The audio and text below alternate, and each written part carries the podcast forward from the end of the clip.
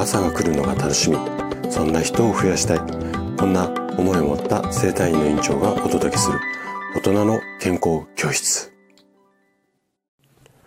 おはようございます。高田です。皆さんどんな朝をお迎えですか？今朝もね元気で心地よい。そんな朝だったら嬉しいです。さて今日はね8のつく日で健康ハッピーデーです。いつものスタイフのリスナーさんだけではなくて、三軒茶屋アーバ生態院の声のニュースレターとしてもお届けをしていきます。で、今日はね、えっと、また症状について話をしたいなというふうに思うんですが、今日の症状はね、肩こりです。で、えっと、今日は肩こりの原因について詳しくね、お話をしていこうかなというふうに思っています。で、肩こりはね、本当にこう、もう国民病と言っていいぐらい二人に一人とか三人に一人とか、そのぐらい悩んでいる方が多い症状なので、ぜひね、この原因、しっかりこう把握することで、まあ原因が分かればね、その原因に合わせた治療法っていうのをやっていけばいいので、このあたりをね、しっかりこう聞いていただいて参考にしていただければ嬉しいです。じゃあね、早速本題に行っていきたいところなんですが、ちょっとね、一個だけ、あのー、お知らせをさせてください。で、えっと、今月中にね、あのー、三軒茶屋アボ生態院の公式のメルマガっていうのをね、ちょっとスタートさせようと思って、今準備をしています。で、あのー、多分今月後半、20日とか、えっ、ー、と、25とか、もしかしたらギリギリ末になっちゃうかもしれないんですが、えっ、と、準備が整い次第、えっ、と、皆さんにお知らせしますので、ぜひね、興味あれば、えっ、と、登録していただけると嬉しいです。はい。ということでね、じゃあ、ここから本題に行きます。じゃあね、えっ、ー、と、肩こり、うんと、原因について、えー、これから話をしていこうと思うんですが、まずね、これね、ちょっと皆さんあんまり知らないことかもしれないんですけども、実は肩こりの原因って一つだけではないんです。で、あの、個人差があるのでね、人によって原因様々なんですが、で、こう、細かく言い出すと10も20も出てくるんですが、基本的にはね、大きく3つの原因があります。で、まず1つ目が筋肉の凝りだったりとか、体の歪みですよね。これが原因で肩こりになってしまう。これは皆さんよくご存知なところで、あとは生体院のホームページ、もしくは整形外科さんなんかのホームページにもよくよく書かれていることなので、このあたりをこう、うん、原因として捉えるって方は非常に多いんですが、それ以外にもね、あと2つ原因があるんですよ。で、残り2つ何かっていうと、まず1つが栄養バランスが乱れてしまうことによって肩こりになってしまう。で、もう1つは自律神経が乱れてしまって肩こりになってしまう。こんなね、3種類の原因があって、このすべてにアプローチしなければ肩こりって改善できないんですけれども、ただ今お話しした通り、筋肉のこりとか体の歪み、これは多くの整体院とかマッサージ店、もしくは病院なんかで対応しているケースが非常に多いんですが、残り2つってほとんど手つかずなんですよ。なので、その場で楽になるんだけども、押したり揉んだりして、あの、ほぐしてもらうと楽になるんだけども、すぐまた元に戻ってしまう。もしくは、病院で治療してもらって一旦楽になったんだけども、また半年後とか1年後に肩こりが再発してしまう。こういったケースがあるっていうことは、3つすべてに治療っていうかアプローチができていないからなんですね。はい。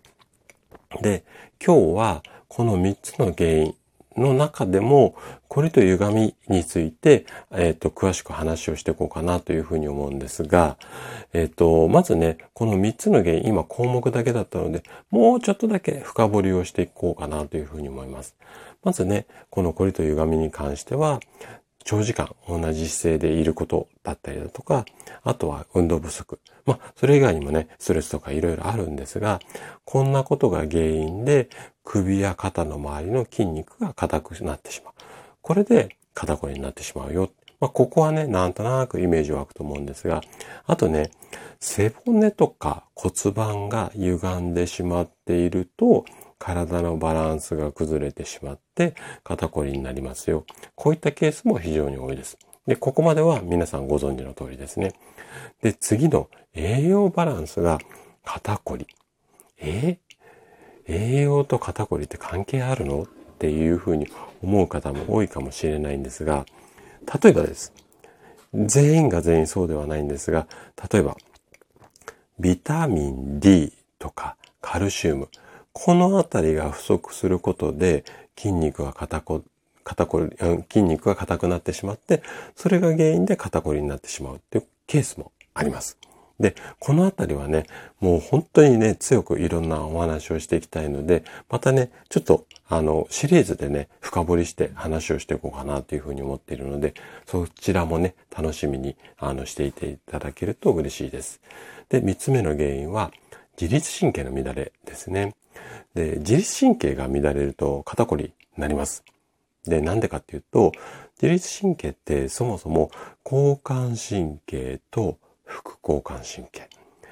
緊張する方とリラックスする方があって、この二つがシーソーのような感じでバランスをとって、で、私たちは元気に過ごせるんですけれども、このバランスが、例えば、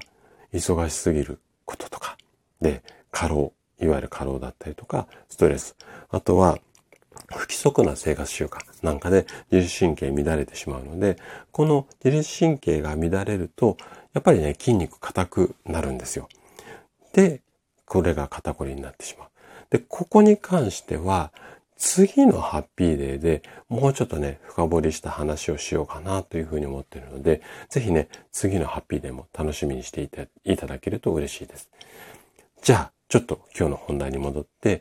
筋肉のこりが、体の歪みが肩こりになりますよ、原因になりますよっていう風なところまでは、なんとなく理解できたと思うので、じゃあ、これを解消するためにどんなことをやっていくのかっていうところをね、この後お話ししていくんですが、まず、筋肉のこりが原因な場合、その解消方法としては、まあ、運動だったりストレッチ。あとは、マッサージでほぐすっていうのもそうだし、あと、湿布貼るよ、なんていうことも、あのー、あると思います。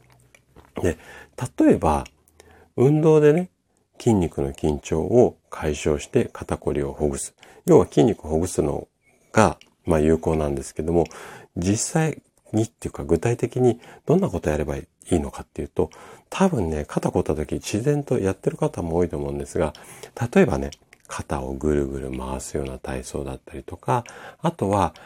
腕をね、こう、万歳みたいに上げたり下ろしたり、みたいな感じとか、あとは壁に手ついてこう肩周りを伸ばすようなストレッチみたいな、こんなことを毎日行うと筋肉が固まりづらくて肩こりが改善しやすくなります。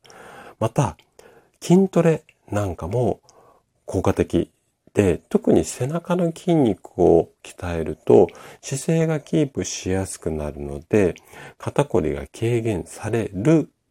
っていうことは間違いじゃないんですが、ただね、激しい筋トレをしてしまうと、特に男性に多いんですが、ガンガンやりすぎちゃうと、筋繊維を痛めたりとか、あとは筋肉がこう、パンパンになる。こう、要は筋繊維が太くなるんですけども、筋トレやって。だから筋肉隆々になるんですが、この過程で結構ね、筋肉はぐっと硬くなっちゃうので、これで血行が悪くなって肩こりになっちゃうってケースもあるので、やっぱいきなりガンガンやっちゃうと、かえってね、肩こりが悪化してしまう可能性もあるので、ここはね、注意が必要です。じゃあ次、マッサージとか湿布で、えっ、と、解消する方法なんですけども、マッサージはね、なんとなくわかると思います。はい。押したり揉んだりすることでほぐすってことですね。あとは、湿布。あの、貼るっていう方も非常に多いんですが、これね、えっと、ヒヤッとする湿布を貼ってしまうとスーッとして気持ちいいんですが、かえって筋肉固めることも多いので、冷えてしまうのでね、おすすめは温湿布です。要は温めてほぐしましょうっていうことなので、まあね、ちょっとこれから暑い時期になるので、うーん、なんかヒヤッとしたものが欲しくなるとは思うんですが、解消するんだったらオンシップの方がおすすめですかね。はい。じゃあね、次。今度体が歪んでしまうことによって肩こりになってしまうっていうことなんですが、これはね、なんとなく原因としてはイメージ湧くと思うんですが、あ最近すごく多いのがやっぱりね、デスクワークなんかで、要は前かがみ、特にスマホなんかはね、本当に小さい画面覗き込むような感じで、前かがみ、もしくは猫背になってしまうので、ここのね、姿勢を意識しましょう。このあたりが解消法の一つです。あとね、もう一つ、これね、イメージ湧く方あんまり多くないかもしれないんですが、要はね、横脚とか X 脚、足の問題ありますよね。このあたりがある方も意外とね、骨盤がぶれて前かがみになったりとか猫背になって、それが原因で肩こりになるっていうケースもあるので、横脚とか X 脚で肩こりの方っていうのは、肩こりのこう肩周りの治療もそうなんですが、まずね、横脚とか X 脚を治すだけで肩こりが改善するっていうケースも非常に多いので、なので、このあたりもね、あの、意識していただけるといいかなというふうに思います。じゃあ、姿勢、どんな風に直したらいいのとか、あともっと具体的な体操って何か教えてくださいよ。もしそんなことがあればね、お気軽にご連絡いただければ個別に対応させていただきます。はい。ということで、今日も最後まで聞いていただきありがとうございました。番組の感想などね、お気軽にコメントいただけると嬉しいです。それでは明日の朝7時にまたお会いしましょう。今日も素敵な一日をお過ごしください。